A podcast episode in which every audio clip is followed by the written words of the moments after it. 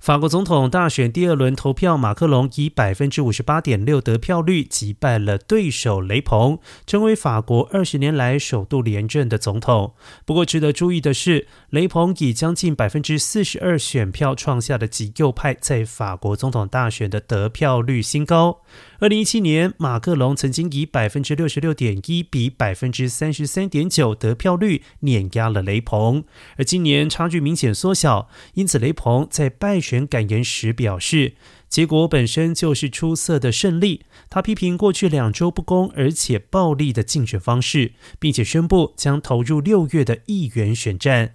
至于今年弃票率约百分之二十八，马克龙特别提到弃票与投给雷鹏的选民，表示有责任回应他们。他说：“从现在开始，我不再是某阵营的候选人，而是所有人的总统。”